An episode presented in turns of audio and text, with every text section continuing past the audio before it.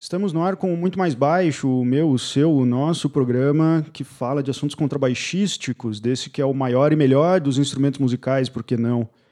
Hoje um programa bem diferente, vocês já podem ter visto aí pela capa do episódio e pela descrição, que o convidado de hoje não é baixista, mas ele está aqui especialmente para falar uh, da visão como compositor e como maestro que conhece a obra deste que faria 250 anos este ano, Ludwig van Beethoven. E o Márcio está aqui para comentar, então, uh, numa perspectiva de compositor e de maestro, as mudanças uh, importantes e significativas nas obras de Beethoven, principalmente das sinfonias, na escrita e na posição que o contrabaixo assume. Né? Uh, muitas dessas obras, inclusive, que fazem parte uh, obrigatoriamente, uh, desde formações uh, estudantis, acadêmicas e mesmo de concursos para integrantes de orquestra, enfim, se você é contrabaixista e você vai tocar em orquestra, você precisa conhecer e você tem que conhecer, isso é parte do repertório obrigatório e é indiscutível em qualquer lugar do mundo. Então, essa temática do episódio de hoje, então, é para, ao mesmo tempo, homenagear este que é uh, um grandíssimo compositor uh, da primeira escola de Viena. Temos hoje aqui ele que é, como já disse, maestro, compositor, é, regente e também o nosso primeiro convidado internacional, diretamente da Áustria, e que mantém uma dieta rica em fibras é, provenientes de lápis grafite 4B, Márcio Steuernagel. Rodrigo, muito bom ter aí esse convite e poder participar do programa. É realmente uma honra. É, obrigado pela apresentação, inclusive com vários detalhes que já deixam claro que a gente convive e trabalha junto há algum tempo. Fico feliz aí de poder contribuir da forma que eu puder. Estou falando aqui de Graz, no sul da Áustria, onde estou fazendo meu doutorado. Então já fazem uns dois anos que eu saí do Brasil, mas vou voltar para reassumir a Orquestra Filarmônica da Universidade Federal do Paraná, onde eu sou titular e onde nós trabalhamos juntos. E onde fizemos que quatro Beethovens? Fizemos quatro talvez. Beethovens, exatamente. Das sinfonias as mais clássicas dele.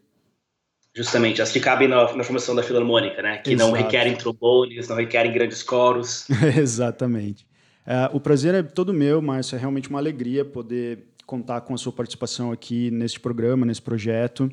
Então, para a gente começar, uh, seria legal a gente fazer um pequeno panorama, talvez, assim, do momento histórico em que Beethoven é, atuou e viveu e que compôs essas nove sinfonias, para a gente talvez fazer uma pequena comparação entre outros dois grandes compositores, que são uh, Amadeus Mozart e, e Haydn, né? Os considerados né, a tríplice coroa, né, essa primeira escola de Viena, para a gente conseguir perceber o, a, essas mudanças, essas transformações e, e, o que difere realmente a escrita de Beethoven em relação aos contrabaixos dentro uh, da orquestra.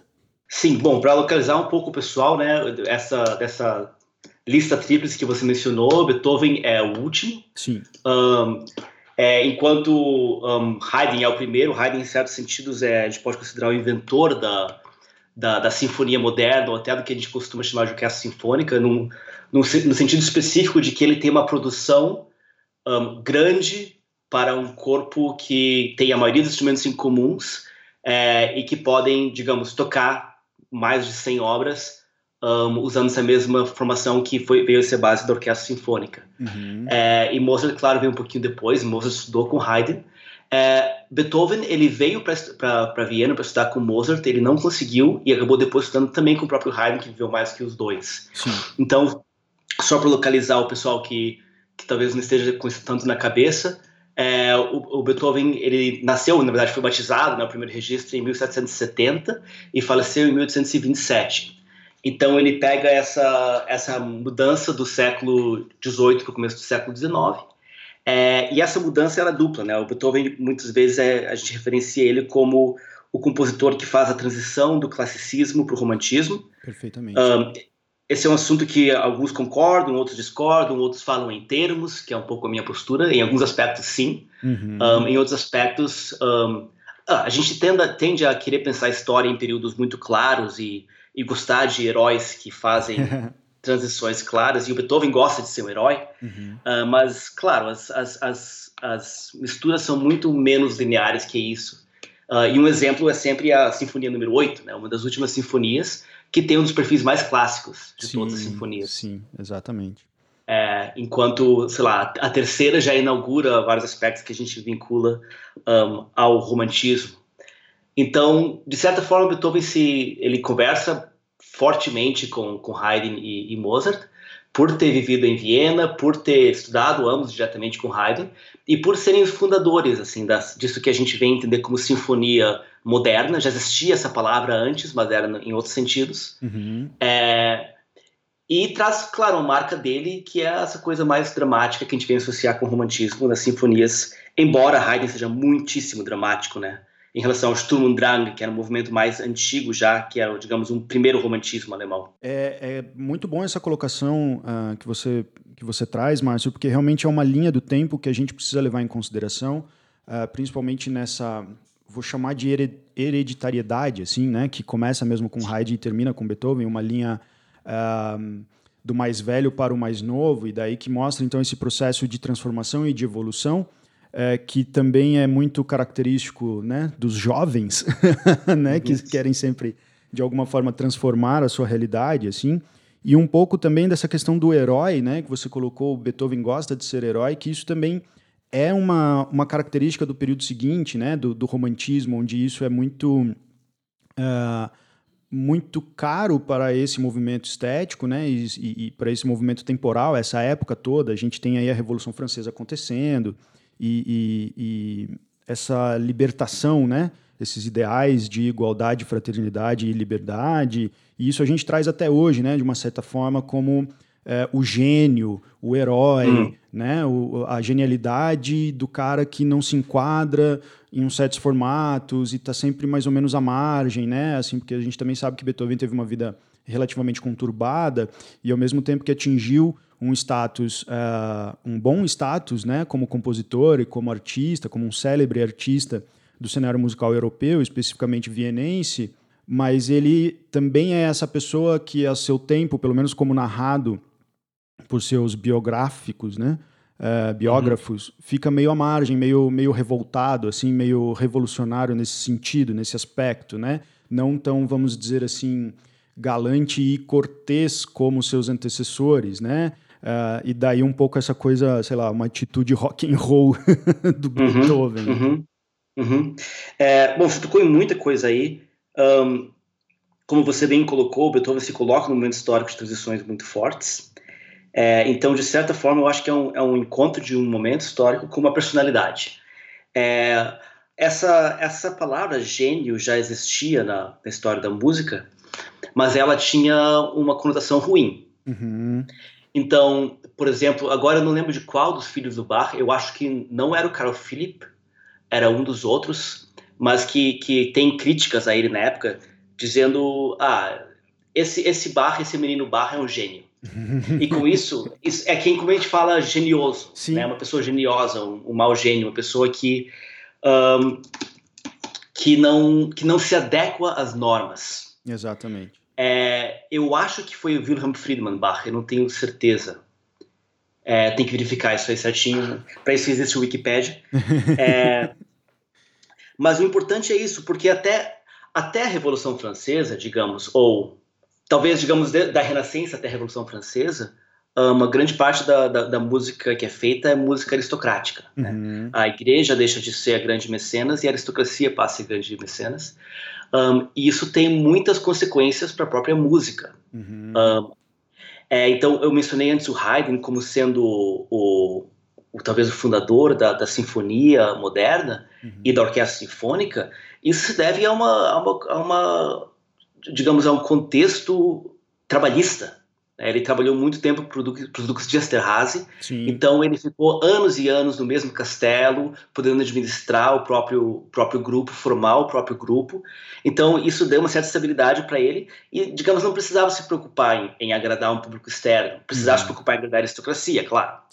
É, então a música até então ela tem muito isso, assim, ela, ela é feita em gêneros um, que, que, que, são adequados a cada espaço. Então, você tem estilo antigo para igreja, você tem gêneros mais de câmera para espaços pequenos. Então, tem uma, conjunção, digamos, entre o espaço físico que vai tocar, as pessoas que vão ouvir uhum. e a uhum. música que se compõe. Uhum. É, com a Revolução Francesa e, e todo assim esses, esses, desdobramentos do já de uma segunda geração do iluminismo, é, essa ideia do indivíduo está tá muito em voga e a Revolução Francesa ela quebra essa estrutura da aristocracia, ela dá, dá, dá vazão à seção burguesa. Então, um, Beethoven se coloca, digamos, contra e conscientemente contra uma visão aristocrática. Tem uma, uma citação famosa em que ele, em que ele faz um, para um dos príncipes, agora não lembro exatamente qual, mas um, em que ele se recusa da passagem para um príncipe. Uhum. Tem, ou, ou, ou para um, um, aristocrata. Como assim? Você, quem é você? Ele fala, eu sou Beethoven. Tá, mas eu sou o príncipe, eu sou um conde. Ele, e a citação é, o que você é, você é por um acidente do nascimento. O que eu sou, eu sou por mim mesmo. haverão, houveram e haverão um, milhares de príncipes. Apenas há um Beethoven. Olha aí. então, isso é de propósito. Assim, ele está construindo uma própria narrativa. Sim. É, tem questões de personalidade aí? Tem, mas também tem questões de momento histórico. Uhum. Um, com a, a quebra da, da, patronagem da aristocracia, é, começa a ter um movimento em torno do público. Então, a ideia de que concertos têm que ser feitos para casas de concerto, né, para e ingressos vendidos e que qualquer um pode entrar se puder pagar o ingresso, leia-se burguesia, é uma mudança grande. Uhum. E ela vai ter, ela vai ter uh, mudanças, para trazer mudanças para dentro da música, né? Então não é que a mesma música se faz. Quando você tem que vender ingresso, você quer colocar o máximo de pessoas possível. Uhum. Então, aos poucos, as casas de teatro vão ficando maiores. Uhum. Aos poucos, os instrumentos têm que ter uma projeção maior, porque não tinha microfonação. Então, você tem mudanças no instrumento, pra, por exemplo, o arco, cur, o arco curvo uhum. vinculado ao barroco, o semicurvo vinculado ao classicismo, que tem muita sutileza, mas pouca projeção, uhum. aos poucos vai sendo trocado por um arco mais reto, que mantém uma tensão maior. As tensões, as cordas de tripa vão dando vazão às, às cordas de metal, porque isso projeta mais, e projetando mais, cabe mais gente no teatro. Então Perfeito. você vende mais ingresso. Uhum. Vê, vê como as coisas estão amarradas. Então, até o estilo mais, digamos, não mais dramático em si, mas de um dramatismo claro e escuro, de um dramatismo direto, Sim. É, tá vinculado também a isso. Assim, você não vai ter cinco pessoas sentado ouvindo, uhum. ou às vezes música que está de fundo para uma festa, uhum. né? Que Beethoven, Beethoven, Beethoven de fundo é, é um desastre. não, vai ter um monte de gente, então tem que ter uma grande produção sonora sentada num, num teatro fazendo só isso um, durante uma certa quantidade de tempo. Uhum. E de alguma forma Beethoven tem que olhar para dentro dessas duas realidades, porque uhum. ele não ele não se vincula a um patrono fixo, uhum. mas ele cultiva vários patronos um, que se entendem como vou usar o termo aqui de maneira livre, como déspotas esclarecidos. Então, pessoas da nobreza que têm dinheiro, uhum. mas que, digamos, aceitam essa atitude do Beethoven e patrocinam obras. Uhum. Então, uh, por exemplo, a Heroica, eu, eu, fui ver em Viena o, o, local que foi a estreia, é uma sala muito pequena. Olha só. Mas foi uma estreia um, para um grupo pequeno. Uhum. Depois foi estreia pública. Então, de alguma forma, a, a, peça foi tocada com uma orquestra sinfônica muito reduzida. Com certeza não tinha mais do que um, no máximo dois contrabaixos. Uhum. Mas também funcionar para ser depois levada para fazer render, para poder vender ingresso uhum. num grupo maior. Então, assim, com esse aumento né, do, do, do público, o aumento dos espaços, o aumento da orquestra, uh, esse período de transformação também tudo vai ficando maior, né? Então, é, tem um ou dois contrabaixos nessa estreia da Heroica, mas depois essa instrumentação também ela é ampliada.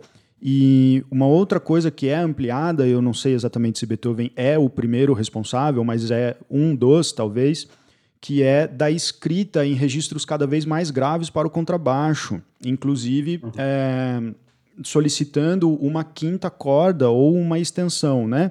Chegando uhum. ali até um si grave ou talvez até um dó é, si ou dó grave abaixo do, do, do mi é, de um contrabaixo tradicional de quatro cordas. Num período em que, por exemplo, o maior contrabaixista é, é era Domenico Dragonetti, que atuou uhum. praticamente a vida toda na Inglaterra e conheceu Haydn, inclusive conheceu Beethoven também, uhum. uh, contrabaixista italiano de origem é, veneziana, que tocava um instrumento de três cordas, né, como era a afinação uhum. padrão uh, na época, no, na Itália, e, e que Dragonetti levou para a Inglaterra, afinados só com as três primeiras cordas do contrabaixo atual, né? Lá, Ré e Sol. Uhum. É, uhum. E Beethoven foi expandindo esse registro grave, esse, esse registro grave, é, necessitando daí dos contrabaixistas também uma adaptação técnica, é, que também ainda não se tinha uma escola de contrabaixo é, muito formada, assim, era tudo muito à base da experimentação ainda, em contraposição aos outros instrumentos de corda da orquestra, em que já tem um, uma diversidade de escolas um pouco mais sólida, né? É, tanto uhum. de técnicas de arco quanto técnicas de mão esquerda, sistemas de digitação e tudo mais. E o contrabaixo ainda estava naquela uh, regionalização, vamos dizer assim, né? A realidade uh, dos contrabaixistas da Itália era uma, da França era outra, da Inglaterra era outra, dos povos da, da, da região germânica completamente diferente também, assim. Então, uhum. uh, essa introdução, né, da, da, da quinta corda ou desse registro mais grave também é uma questão de Beethoven e dessa expansão, né, não só do registro, mas também da própria forma da sinfonia, né, que vai se ampliando é, em forma e tempo, né, duração. Uhum. Sim. É, tem algumas coisas interessantes que você mencionou aí. Ó. É, quando a gente tenta entender como o que gerou o que uh, na história da música, como outras coisas, às vezes é, é, um jogo um pouco de gato e rato, assim. Né? A gente não tem tem muitas coisas que começam no campo prático. Uhum. Então, assim, alguém desenvolve um instrumento diferente ou tem uma corda mais e o compositor aproveita, diz, pô, que legal. Uh, aqui chegou um cara que tem um, um, contrabaixo diferente ou ou aqui, sei lá, eu, eu, eu, sempre lembro que uma das áreas mais famosas do Messias para tenor um, originalmente foi escrito para barítono e uhum. tem uma uhum. carta do Handel quando foi apresentar, acho que na Irlanda, eu acho que não foi nem na Inglaterra, foi na Irlanda, dizendo, pô, aqui o, o barítono é uma, não sabe cantar nada, sou desafinado, vou ter que refazer para contratenor. E a gente conhece como para contratenor. Então, normalmente para quem começa a música, a gente tende a pensar as coisas fora do tempo e com uma certa estaticidade. Uhum. Então, assim, pensar que o compositor tem ideias puras, independente do instrumento, e, por outro lado, pensar que os instrumentos sempre foram estáveis. Uhum. E a realidade é muito mais complicada. E às vezes é difícil saber se, se foi um instrumento novo que apareceu e, e, o compositor aproveitou, ou às vezes ao contrário, o compositor diz, não, puxa, faz um tom abaixo do limite. Uhum. Até, às vezes até por erro, assim, acho que não é o caso do Beethoven, mas a gente tem um, bastante registro de uma outra nota que o compositor erra. Uhum. Mas daí, pô, não tem essa nota. Ah, mas não dá para dar um jeito. Ah, tudo bem, aqui o, o, o meu, meu colega vai afinar a corda dele para baixo e daí essa nota ele toca.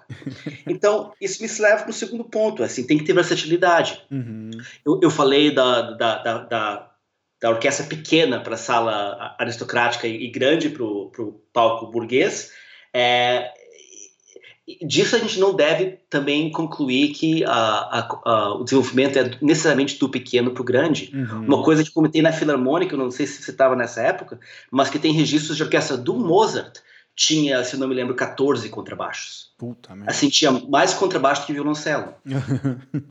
Ele tinha, então, assim, essa visão de que a orquestra é um todo necessariamente equilibrado, uhum. às vezes você tem um acesso a mais contrabaixo, o compositor gosta, o público gosta. Uhum. Eu gosto de fazer Mozart com bocado de contrabaixo. Uhum. Eu acho que a gente está numa geração que está acostumado a ter subwoofer. Uhum. E a gente sente falta de grave. Então, querer fingir que a gente vai ouvir como, como um grupo aristocrático também é um pouco ingênuo. Perfeito. Então, tá. Origens, versatilidade. Agora, indo diretamente mais para a questão que, tá, que nos interessa aqui, uhum. uh, você mencionou do Dragonetti, e sim, tem registros de que o Beethoven é, tinha contato com o Dragonetti, uhum. um, ah, inclusive muitos aventam que, um, que talvez fosse até uma, uma certa amizade que pode ter inspirado ele a, a, a escrever as passagens difíceis e separadas para o baixo. Perfeitamente. Um, o Beethoven, pela personalidade dele, ele, eu acho que ele não é um cara que, uma vez que ele viu uma coisa que é possível, uhum. ele não ia querer parar por menos. Uhum. Um, então, eu não acho que ele se colocou a escrever coisas loucas para contrabaixo que ninguém conseguia tocar. Uhum. Mas tendo encontrado alguma pessoa que conseguia, agora eu vou fazer. Sim, sim. É, perfeitamente. Eu separei aqui é, uma citação justamente que trata disso, assim, porque houve, né, no período da, da, da da evolução da história da música, uma certa simplificação uh, do acompanhamento do baixo, se a gente pensar, por exemplo, uh, do, do, do, do, período barroco para o clássico, hum. para o final do clássico, principalmente, né? E eu tenho aqui uma, uma citação de 1772, ou seja, Beethoven era é, uma criança de dois anos só, que é do violinista e compositor francês uh, Francois. É, isso está no livro Uma Nova História do Contrabaixo, do Paul Broom, que é um material magnífico. Eu já fiz um episódio aqui recomendando esse livro. E vou fazer uma tradução livre aqui é, dessa citação do Francois, em 1772, falando que a parte do contrabaixo ela é exatamente a mesma do violoncelo, com exceção das passagens rápidas, é, que nesse caso devem ser suprimidas. Porém, os compositores não precisam ter o trabalho de fazer essa redução, porque os contrabaixistas estão acostumados a fazer uh, de primeira vista, né? É, e o que, que ele quer dizer com isso, assim? De, e depois tem um, alguns exemplos é, em partitura musical mesmo, em que a parte do contrabaixo, por uma série é, de motivos que são justificados desde a, a dificuldade de, de fazer o contrabaixo soar de uma maneira clara, assim como o violoncelo, por causa do tamanho, as diferenças de técnica, afinação uhum. e tudo mais.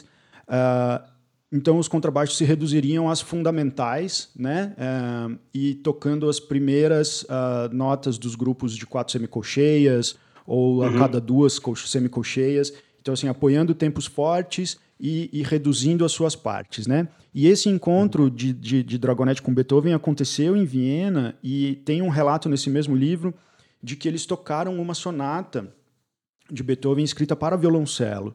E o, e o Dragonetti interpretou então essa parte transposta para contrabaixo, e daí sim se mostrou essa possibilidade, né, porque também Dragonetti era um, era um contrabaixista muito virtuoso para o seu tempo. Uh, também tem registros dele tocando concertos solos escrito originalmente para fagote, é, hum. e com uma precisão e uma potência de som e uma clareza e uma técnica, uma desenvoltura, né? É, e que esse é o registro que a gente tem desse encontro, né, de Beethoven e, uhum. e, e Dragonetti, e que de uma certa forma a gente pode entender mesmo que influencia, uh, porque abre essa possibilidade numa época em que a gente tem como, como citou o Francois, uh, uma simplificação das partes do contrabaixo, uhum uh, ah, para daí as escritas do Beethoven que, que mesmo dobrando o violoncelo em grande parte do tempo, uh, uhum. são extremamente movimentadas, né? Sim, sim. É, sim. Eu acho interessante, bom, você mencionou que é esse papel, digamos, consolidado um, do, do contrabaixo até Beethoven, de fato, é, essa é, essa é a prática. E uso prática aqui não, não por acaso, que, como você mesmo mencionou, muitas vezes não precisava ser composto, não precisava ser, ser definido, que é dobrar o violoncelo. Uhum. É, como você também mencionou, tem, alguns, tem algumas questões para isso. É, uma é que o contrabaixo é um instrumento com todo respeito, esquisito. né? Do ponto de vista da, da origem, essa coisa vem Exato. da família do violino, vem da família da viola da gamba, ninguém sabe. Uhum, uhum. Um, tem algumas mudanças de afinação, é, é por quartos, não é por quintas. Uhum. É, enfim, por causa da curva de Fon, né, nossa curva de percepção, os graves eles não projetam tanto. Exato. Então a gente sente eles, mas não consegue defini-los. Uhum. Então, nesse sentido, é um papel de instrumento de orquestração ou de sublinhar o peso, acrescentar o peso do, do violoncelo quando dá.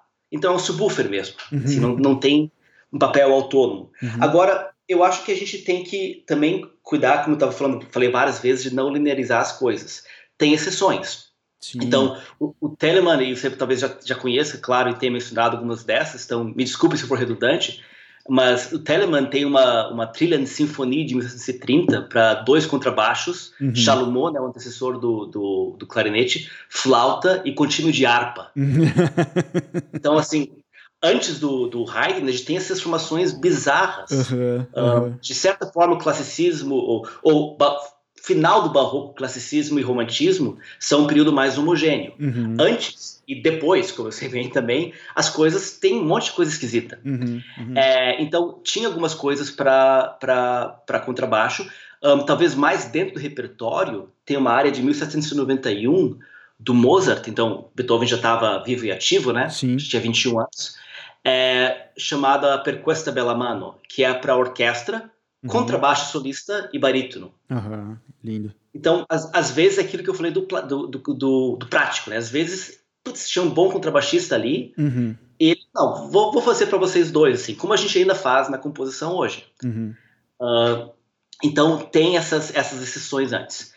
Mas, de fato, e eu acho que aqui a gente vai mergulhar no, no, Beethoven assim. Com Beethoven a gente vê de uma maneira mais sistemática. Então não é pontual, uhum. mas é uma, uma tendência clara ao longo da produção dele de um, um in, continuar ou, explicitamente incluir o contrabaixo em passagens rápidas, uhum. que antes seriam deixadas só para o violoncelo, como você bem mencionou. É, e dois, escrever cada vez mais passagens separadas um, para o contrabaixo. Exato. Então, eu estava verificando aqui, um, levando em consideração as edições da, da Breitkopf, uhum. um, na primeira sinfonia, cello e contrabaixo são escritos na mesma linha. Sim. Uhum. Juntos, né? Uhum. Então, por mais que os contrabaixos eles ganhem uma voz, embora ainda dobrando o fagote, uhum. é o início do, do segundo movimento, né? Param, pam, parim, pam. Os violoncelos entram primeiro e depois entra contrabaixo com fagote. Uhum já é uma primeira independência, mas ainda está dobrando. Uhum. E não é, um movimento, não é uma movimentação muito difícil, né? Uhum. Isso só para referência está na página 19 do, do da, da Barenheiter. Uhum. Ou, desculpa, da Breitkopf und Herto. Bom, na segunda sinfonia, idem. Ele começa juntos, uhum. né? Uhum. Contrabaixo e violoncelo. É, embora ele tenha passagens dobradas relativamente difíceis. Uhum. Então, por exemplo, na deixa eu ver, página 94 aqui, da segunda sinfonia, que é junto com o violoncelo, mas quando começa a manter o mi pedal. Sim, aham. São passagens um pouco. E, e o que eu acho um, especialmente interessante levar em consideração aqui é que a dificuldade física disso para um contrabaixo é diferente da dificuldade física de para um violoncelo. Uhum, porque a afinação é diferente, né? Uhum. É, mas de, de, qualquer forma, ele não se furta a colocar passagens rápidas para o contrabaixo. Mas uhum. a gente vê claramente que ele está em função da escrita do violoncelo. Sim. O terceira sinfonia, ela começa junto e ela separa na segunda, no segundo movimento da terceira sinfonia, por um motivo altamente compositivo, que é por causa das apogiaturas em levare uhum. que acontecem apenas no baixo. Que é uma marcha fúnebre, né? Exatamente.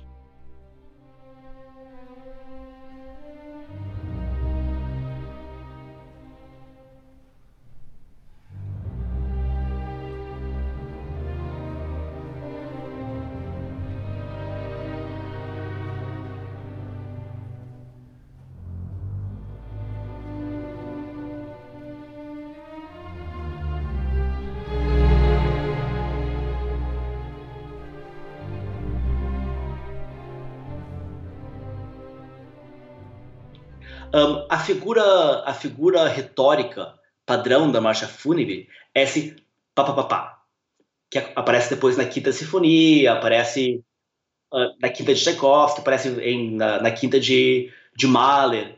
E é interessante que o motivo desse tá tá tá, tá ser um, uma, uma, um, uma figura de percussão para a marcha fúnebre é prático. Uhum. É que isso ajuda, todo mundo tem que carregar o caixão. Então isso ajuda pá, pá, pá, pá, acertar o passo. Uhum, pá, pá, pá, uhum. Você tem um levare bem claro. Se fosse uhum. só papá, era capaz de um ser mais rápido, deixar o caixão cair. E ninguém quer isso, né? Embora não tenha que levar o caixão dançando, tem que acertar o passo. Então eu acho sensacional que o, o Beethoven coloca, ele orquestra isso. Então aqui eu estou no, no comecinho da marcha, uhum. uh, do segundo movimento da, da terceira sinfonia. Uhum. Só vou abrir a página aqui, Rodrigo. Uhum. Então... É, eu vou complementando enquanto você encontra a página aí, que eu tô com ela aqui também, e é engraçado como. Não engraçado, mas é interessante porque, além dessas dificuldades que você já citou, do esforço físico para o contrabaixo e também da nossa percepção das frequências graves, uh, justamente essa apogiatura que está escrita só para os contrabaixos, né? Pam, é, ela está em pianíssimo num registro bem grave, o que é mais um ponto de dificuldade, não só para a execução, mas também para a percepção, para conseguir definir isso de uma forma muito clara, né? Porque fica sombrio, né? É muito fácil isso cair num, uh, num som é, com vou, vou, usar uma expressão de ar, assim, muito, né, assim, uhum. é, é, interessante isso também, essa dificuldade é, de, de, é, de dinâmica mesmo, era essa palavra. Sim. É, como compositor, eu acho que isso é sensacional. Um, além da coisa óbvia de você ter dado um, uma pujatura autônoma para o contrabaixo, ou seja, uma função ornamental uhum. para um instrumento que até então não tinha autonomia, uhum. é, você mencionou que isso é sombrio e ele leva em consideração na orquestração o que até então era considerado talvez o, o a fraqueza do instrumento. Um, em, embora, claro, você tenha que deixar isso uh, expresso com clareza, mas é uma clareza sombria, é, o, é um sotovoce. Uhum. É como se você estivesse um, talvez sussurrando de forma articulada, uhum. mas sussurrando. Uhum. É, então, ele inverte o que seria uma fraqueza do instrumento, ele traz como uma função retórica, uhum. expresso em um recurso um, instrument specific, ou seja, idiomático. Idiomático, isso. Idiomático do que era uma fraqueza do instrumento. Isso é sensacional. uhum. e, e, com isso ele conquista um gesto retórico que ele vai usar em todas as, as em todas não digo, mas ao, ao longo de todas as, as, as sinfonias, uhum. que é esse baixo murmurante. Esse rumbling, né? Exatamente. Quer seja raivoso e forte, uhum. quer seja sotovoce, e em todos os casos tem essa contradição. Para o baixista, ele tem que procurar ser o mais articulado e claro possível, uhum. mas isso tem um limite, porque do ponto de vista da percepção, o resultado sempre vai ser um pouco indistinto. É, então, por exemplo, na, na, sétima sinfonia, no segundo movimento, é, não chega a ser uma passagem virtuosística, isso é, é não é tão rápido, né, um movimento lento, um, mas a gente vê que o jeito que ele usa na composição é para aqui, um, ainda durante os cellos, um, dar esse caráter murmurante em passagens rápidas, uhum. que era exatamente o motivo pelo qual se eximia ou se excluía o contrabaixo antes. Como não ia ficar nítido, você deixava só o violoncelo.